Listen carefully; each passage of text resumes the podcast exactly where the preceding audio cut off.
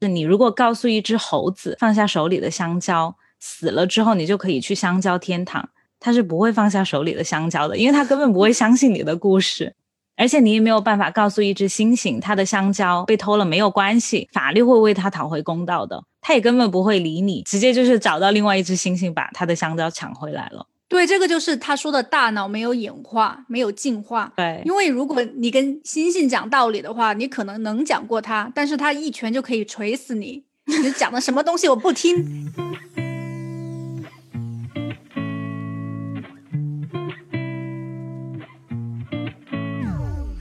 一本一本又一本，欢迎来到又一本。我是 Bonnie，我是 Blake。你觉得人和动物的区别是什么？人和动，你说什么区别？外形上的区别还是本质上的区别？第一，外形上有区别，然后我们的语言方面也有区别，还有我们比较聪明一点，我们有一颗聪明的大脑，所以我们不是动物。我们是动物，但是有区别，我们是高级的灵长类动物。嗯，那好，这个问题呢，我先不回答你，因为我们今天要讲的这一本书，它就叫《人类简史》，它会来回答这个问题。作者他是一个以色列的历史学家，叫尤瓦尔·赫拉利。那这本书它涉及的内容非常的广，从生物到历史、物理、信仰、经济等等各方面。而且用一种非常有逻辑的方法来讲述一个关于人类的故事。其实我都觉得他不是站在人类的视角来跟我们讲这个故事，而是站在一个第三者，比如说像一个外星人，他拿到一本关于地球上人类生活的历史书，就是他会怎么来理解我们人类的种种行为。嗯，对，比较客观，因为我们比如说像读书的时候，很习惯把人类放在历史中心的舞台来理解这个世界。但是我觉得他的理解就是站在一个第三方的角度，对第三方的角度。那这本书其实我看了两次，第一次我是听的有声书，就是我拿来运动的时候听的。但是我在跑步机上面边跑边听他讲，就觉得很多东西的内容跟我理解的非常的不一样。就会有一种想要顶回去的冲动，就是啊，这里说的不对，不应该是这样子的。因为我听的是英文版，我就怕我没有完全理解他的意思，所以我就买了一本书，想说回来看一下怎么反驳。但是买了书慢慢看，就觉得完全被他讲的人类的故事所吸引了。我觉得即使你不精通历史，是每个人看完这本书多多少少都是会受到一点启发的。嗯，对，有一点颠覆自己的认知。对，所以你读这本书，你有哪一个点觉得特别喜欢？就是有一点颠覆我认知的感觉的话，就是他在讲我们七万年前的认知革命的时候，那个时候我们人类的祖先智人，他其实并不是在食物链的顶端，而是在可能中下游，因为他每天要出去吃找东西吃的时候就。还得猛兽，他们吃完了，吃剩了，我们才可以跑去吃它剩下的东西，而且那些东西又是生的。我们肠胃，因为好像智人的肠胃就也不是很好，也很容易拉肚子，有可能吃两下，可能也中毒了，然后就不行了。还有细菌。对，我们的祖先智人，他就突然有一天像中彩票一样，他的脑袋就开始变聪明了，因为基因突变的关系。嗯，然后就开始慢慢慢慢的往上爬，就像一路打怪升级，然后就现在演变成了我们人类变成了整个食顶端。对，最后就打 boss。你想，对于我们来讲，一个世纪已经是一个很大的单位了。一百年内，你可以发生的事情真的是不计其数，甚至可以经历一个王朝的兴衰。但是对于智人存在的历史，其实算不上什么。而智人在这个世界上存活的二十万年，拿来跟远古的其他猿类比，就时间长短而言，也是不值一提的。嗯，因为目前了解到，在地球上活得最久的猿类是直立人，就是 Homo erectus，他们活了两百万年。直立人是智人的祖先吗？不是，是其他猿类。就还有个误区，书里面也讲到，像因为你记得一个很经典的图吗？就是勾着背的那个猿人越越来越直，越来越直，就是一个它演化的过程。我们可能就会想象，只有人类这一种物种存在在过去，其他猿类都是我们的祖先，但是其实不是。在同一个时期，这个地球上有至少出现过六种古人猿，好像都是从猿类演化而来的，对吧？像我们的祖先智人，还有我们的表亲黑猩猩，我们都是猿类的子孙吧，算是。然后只是因为不同的演化过程，然后演变成了不同的品种。对对对，因为其实说到最后，所有的动物都是从同一个单细胞这样慢慢慢慢分裂演化，然后演化成不同的种和属。对于我们的理解、我们的认知来讲，所有这些分界都非常的清楚。但是在本质的生物界来讲的话，这些种啊、属啊，它的分界其实不是那么明了的。这是我们人为的给他们的一个分界。那就像刚才说的 Homo erectus，他们活了两百万年，就是非常有可能我们在地球上存活的时间超过不了它，就不一定可以超过它。但是我们常常，你想说什么吗？我真的有点想哭。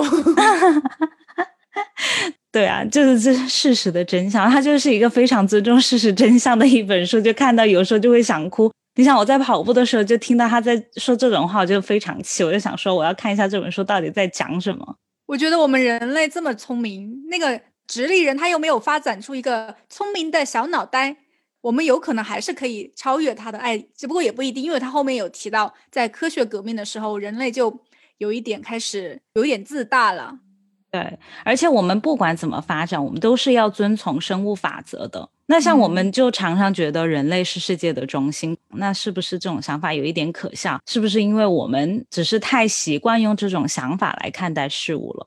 因为我们出生的时候，人类已经在食物链的顶端嘛。当然，我也不是说人类的这种想法就是没有道理的。自然在历史中确实对生态啊带来了前所未有的改变，而且我们也是第一次冲出大气层的地球生物去了太空。对，地球上还没有哪个动物去过太空。有，前苏联不是还送了一只狗上去吗？那也是我们送上去的，我们把它送上去的。对对，就自从人类中了彩票。那这几万年呢，我们人类就直接越过了 DNA 的演化，弯道超车啊！就举个书中的例子，因为海洋呢，它把地球的陆地分割成互不干扰的环境嘛，那各个大陆的物种都没有办法迁徙到另外一个大陆，所以各个大陆上的生物各自发展演化。当人类第一次跨越海洋到达澳大利亚之后。当地的巨型哺乳动物，就比如说双门齿兽，就看到人类就想说：“哎，哪里来个小人，看起来还挺有意思的。等我吃完我现在的餐，我再去吃掉你。”当他还在很悠闲，你想，澳大利亚的那些猎物从来没遇到过像人类这种喜欢围剿的生物，所以说他们就觉得没有攻击性，就继续在那里慢悠悠的吃草。那在它吃草的过程当中，我们的祖先就已经商量好，可能一个躲在树的后面，一个在前面匍匐前进之类的，反正大家就分好工，然后就把双门齿兽在它还没反应过来的时候，就变成了我们智人的盘中餐了。嗯，因为当时在亚非大陆上生活的智人，他们已经经过演化，非常善于捕猎，所以在非洲的狮子、老虎啊，他们看到人类，知道是个很危险的东西，拔腿就跑了。嗯，那擅长围剿的智人，在到了澳大利亚之后，面对这些慢悠悠的哺乳动物，即使它非常的巨大，可能几吨重，但是在几千年的时间内，就让双门齿兽灭绝了。我记得那本书里面有一句很有意思的话，他就说，就因为如果我们不进化的话，没有办法保护自己，我们就会被灭绝，被其他物种灭绝，或者是被自己的懒惰灭绝。嗯。其实世界上所有的动物都遵守这些法则，但是因为人类弯道超车，我们拥有了非常强大的合作能力。对，我就记得你们说的，我们基因突变了以后，我们有个聪明的脑袋，就开始讲八卦，那些八卦就把我们人类紧紧的紧密联系在一起。因为你从你的这些对话可以知道谁偷懒了，谁吃多了，谁吃少了。谁比较善良？我们就是通过讲八卦开始社交网的话，就由熟人就开始扩大到无数的陌生人。就因为有语言，还有那些信息的交换交流，就得到各种不一样的信息，就把我们人类紧紧的绑在一起，就变成了群居动物。那是最早期的时候，我们群居动物是怎么来的？那这本书我还比较喜欢的一点，就是我觉得这个作者他在讲历史故事的时候，非常的真诚。因为以前读历史书就觉得，好像那些事情都是当时发生的事实，不需要加以诠释，就我们直接背就好了。就它是一个很死板的东西。事实上，我们已知的历史也只不过是智人历史中的沧海一粟。我们比较有把握掌握的知识，其实只占离开亚非大陆智人历史的七分之一。那这七万年前的六万年，我们的智人祖先，他们这些采集者在做什么？就是知之甚少。就像我们祖先，他们当时是采集狩猎的社会嘛，所以他们经常需要搬迁，就有很多物品也不能带在身上，所以一生可以用到的物品就非常的少。跟我们现在就不一样，像我们现在就是聊个天都要用话筒、电脑，就是这些已经一大堆了。他们就不方便，就基本上没什么。而且即使他们要携带东西，都是木质的。所以对于考古来说是非常难的。我们现在要去找到他们留下的东西，就基本上是很少很少。对对，我们要通过考古来了解当时人生活的方式和他们的信仰，就非常的不可能。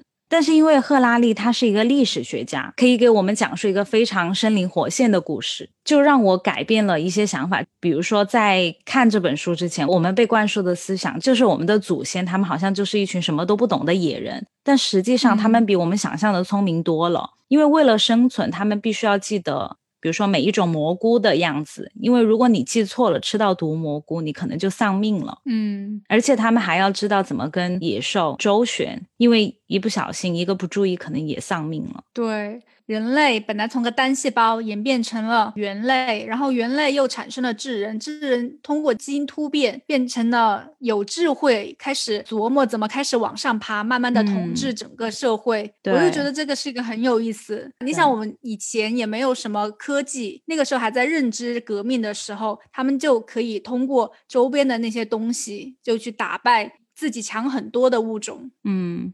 虽然现在我们所有人类掌握的信息跟过去相比的话，那是多多了。但是就我们每一个人而言的话，可能不一定有我们的祖先在个人层面上掌握的知识要多。他们要精通天文地理，然后当然不是说现在已知的天文地理，因为当时还没有科学革命。但是就是要怎么看星象，要怎么走。如果把我们放到野外，可能根 根本就活不下去吧。对，如果离开了科技设备的话，现在。而且最颠覆我想法的，我觉得还是在他讲认知革命那一段，因为我反复看了，而且他其实也回答了你刚才的问题：我们跟动物之间到底有没有区别？那区别是什么？答案就是从生物的角度来讲，其实并没有什么区别。那我们的身体、感情仍然是由我们的 DNA 所控制的。但是除了这些现实的世界，我们还创造出了另外一个认知的世界，讨论一些可能并不存在的事物，相信一些不太可能的事情。它里面举了一个特别有意思的例子，就是你如果告诉一只猴子放下手里的香蕉，死了之后你就可以去香蕉天堂，它是不会放下手里的香蕉的，因为它根本不会相信你的故事，而且你也没有办法告诉一只猩猩它的香蕉被偷了没有关系，法律会为它讨回公道的，它也根本不会理你，直接就是找到另外一只猩猩把它的香蕉抢回来了。对，这个就是他说的大脑没有演化，没有进化。对，因为如果你跟猩猩讲道理的话，你可能能讲过他，但是他一拳就可以锤死你。你讲的什么东西我不听，一拳你就不行了。所以人类不但要会创造故事，并且要有相信这些故事的能力。只要大家都接受了这个故事，都接受了这个概念，我们就可以把人类凝聚起来。因为它里面不就说了吗？就是我们可以正常社交、了解并且熟知的一个系统，它不超过一百五十个人。如果超过一百五十个人，你只是通过八卦啊，或者是说了解的方式来把一群人集合起来，就非常的困难了。你需要通过一些想象创造的故事来把大家凝聚在一起。就是像宗教就是这样的，它里面不是就说吗？你一个洛杉矶的一个基督教信徒，你怎么跟一个在上海的信徒联系起来？就是通过他的宗教、他的故事，大家都相信同一种信仰。对，那就像黑猩猩，他们如果要互相认识，要互相亲切熟悉起来，从陌生人变成熟人，那他们就可能就要通过打一架或者是亲吻对方来互相增进了解。那所以，我们人类要通过这种方式了解是非常有限的。但是智人就创造出了国家的概念、法律的概念、宗教的概念等等概念，让大批本来就互不相识的陌生人合作起来。因为陌生人之间是需要创造信任你才能合作的，他就通过这些概念帮我们省去了自己单独建立信任的这个过程，通过某个共同相信的故事而合作起来。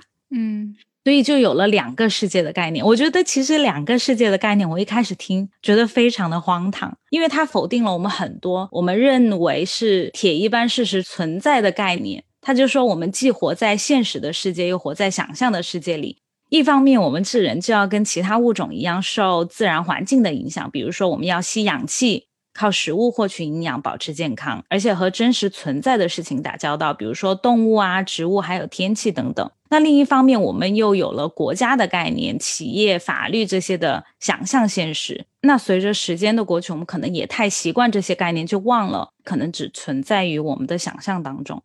而且它里面有一句话，就是刺痛到我。当我们的想象世界足够强大了，像我们赖以生存的现实世界，像河流、树木、狮子，他们想要生存的时候，还得仰赖我们信仰的神啊、国家呀、企业这些概念，让这些想象行行好，放他们一马。所以说，故事的力量就让我们合作起来。但是如果只是以我们的体格，我们可能现在还是只是生活在食物链的终端而已，甚至都不一定打得过其他的猿类。对，智人的故事最厉害的一点，是因为这人类会根据所讲故事瞬间改变行为。比如说，嗯，在几十年前，一个美国的黑人，他如果要想要去读白人学校，但是校长不给。然后你可能去给他讨公道，学校的校长就不理解你在说什么，因为在他的概念里面，人种之间是有天生的差异的。但是在几十年的时间里面，美国就接受了黑人的合法权益，是跟白人一样的。那如果这种事情发生在今天，学校校长不用被谴责，他都知道肯定是会惹来麻烦。所以说，我们如果把一个场景放在不同的时代，就会显得非常的不合理。就是因为在那个时代，大家接受的不是同一个故事，又或是生活在另外一个想象的世界里面。你刚刚说的黑人，我想到一个很有意思的事情，就是我之前有做过基因检测，然后里面有一个东西，就是我有百分之好像三点多的尼安德特人的基因，里面就有画个图，就是智人，然后演化成了现代人、尼安德特人跟其他人种，然后现代人跟尼安德特人的结合，就成了我们现在的人类。但是黑人他有点不一样的是，他是现代人直接演化而成的，像我们就是现代人跟尼安德特人的混血，就有一点点他的基因，就正常的话差不多是在百分之三到百分之五左右。嗯，我就觉得好像还有一点意思。像人种问题，它是一个潘多拉的盒子。嗯，就大家其实都认为，我们世界上所有的人种都是同一个祖先，都是智人。直到有 DNA 检测之后，才发现，就像你去做的这种测试，你有百分之三的尼安德特人，但是都是非常小的比例，最多不会超过百分之四。对，但其实大家百分之。对，但其实大家都是智人，就是在没有 DNA 检测之前，科学家也不会去轻易的讨论这个问题，因为像我们现在其实人与人之间的只是生物上的差异，已经非常的小了。我们可能只是语言不同，或者是说肤色不同，都可以带来非常大的战争，或者是说纷争分歧。但事实上，我们其实并没有太大的区别。从 DNA 上的话，真的没有很大的区别。嗯，所以人类的故事你要讲述它，你不能只是从 DNA 的角度出发。那我们所能想象的东西，其实也是在 DNA 给的这个范畴里面。我们不可能想象一个永远不可能在我们身上发生的事情。嗯，那即使是这样，这个想象的范围已经非常大了。那赫拉利他这本书里面用的就是生物加上智人怎么充分利用虚构故事的能力发展起来来讲的我们人类的故事。那生物给出的范围，它就像是一个体育场馆。人类的故事就是你在这个场馆里面怎么打比赛，那规则是什么？怎么打？怎么排兵布阵？怎么合作？就是我们自己创造出来的一些规则和想法，来打出精彩的比赛。对，反正就是想象不存在的事物，就让陌生人开始合作，再建立组织。对，那我们人类的这场比赛是怎么越打越大，人数越来越多，规则越来越复杂？他后面就一个一个帮我们解决了所有的问题，就比如说后来我们创造了文字来记载这些规则，并且传播，然后进入农业时代，我们又驯化了植物，而且他特别有意思一点，他说可能不是我们驯化植物，而是植物驯化了我们，因为像智人的祖先，他本来是很自由的，在那里摘摘果子，晃一晃，每天就悠闲的吃吃东西就过去了，但是后来我们以为我们驯化了植物，像小麦啊这些。其实最后我们是被小麦驯服，在麦田旁边修起了房子，就被困在了这个房子里面。他本来以为小麦只是普通的野草，但是它可以慢慢慢慢发展发展成了主食，它长得又快，籽又多，就不用到处去摘果子了，就被它捆绑。因为小麦有时候它渴了，你要给它浇水；它饿了，你要给它施肥，然后你又害怕。别人来抢它，你要还要守护它，所以就在旁边开始修起了房子。嗯，还修起了墙。然后，然后因为小麦的出现的话，我们有余粮了，然后就要用它来统计它剩余的东西，然后数字还有那种算法就演变出来了。而且，像欧洲人到达澳大利亚的时候，他们虽然有非常多的部落，但是我对我自己部落的归属感不是我圈了一块地，而是说我身上的图腾。所以说，就是从农业革命发展起来，我们才对自己的这块区域非常的有。控制欲和占有感。嗯，然后后来他又讲了怎么通过货币、帝国、宗教这些来让世界越来越统一。在过去不同的文明生活在完全不同的体系里面，就是鸡同鸭讲。但是现在即使国与国之间依然有分歧，那我们争辩其实也是用的同一套概念，战斗它也是用的同一套武器，讲的国际权也基本上是相通的。嗯，然后我们从泛神论，然后又到了众神论，来到一神论，这样走来。最后迎来了一个新的观点，就是人类终于承认自己是无知的，而不是相信世界上所有重要的事情都已经成为人和成为神所知道的。那就开始了科技大爆炸。这个节点就是在一五四三年的时候，那哥白尼就发表了天体运行论嘛，然后人类就开始摆脱圣经所塑造的故事，就开始摆脱那个虚幻社会，就开始了科技革命。然后就带来快速的进步，就让我们拥有了上帝的力量，但也也带来了毁灭。你看，我们从第一次工业革命到第二次工业革命，然后我拥有了制造武器的能力，又制造了核武器。而且我觉得，其实科学就是科技大爆发，它也是一个故事。人类认识了我们其实不是无所不能的，我们不是世界的主宰。我们要谦虚一点，要认识科学。这个世界上不仅仅是人和神的关系，我们和这个自然也是有。非常多紧密的关系的。那我们之所以是今天的人类，是因为我们的历代祖先都做对或者做错了些什么。在我们有小麦吃之前，我们是只能享用狮子、老虎吃剩的猎物，还要被那些豺狼对，还要被豺狼那些啃干净之后，只能吃骨头里面的骨髓。那到现在，我们已经可以主宰大多数动植物的命运了。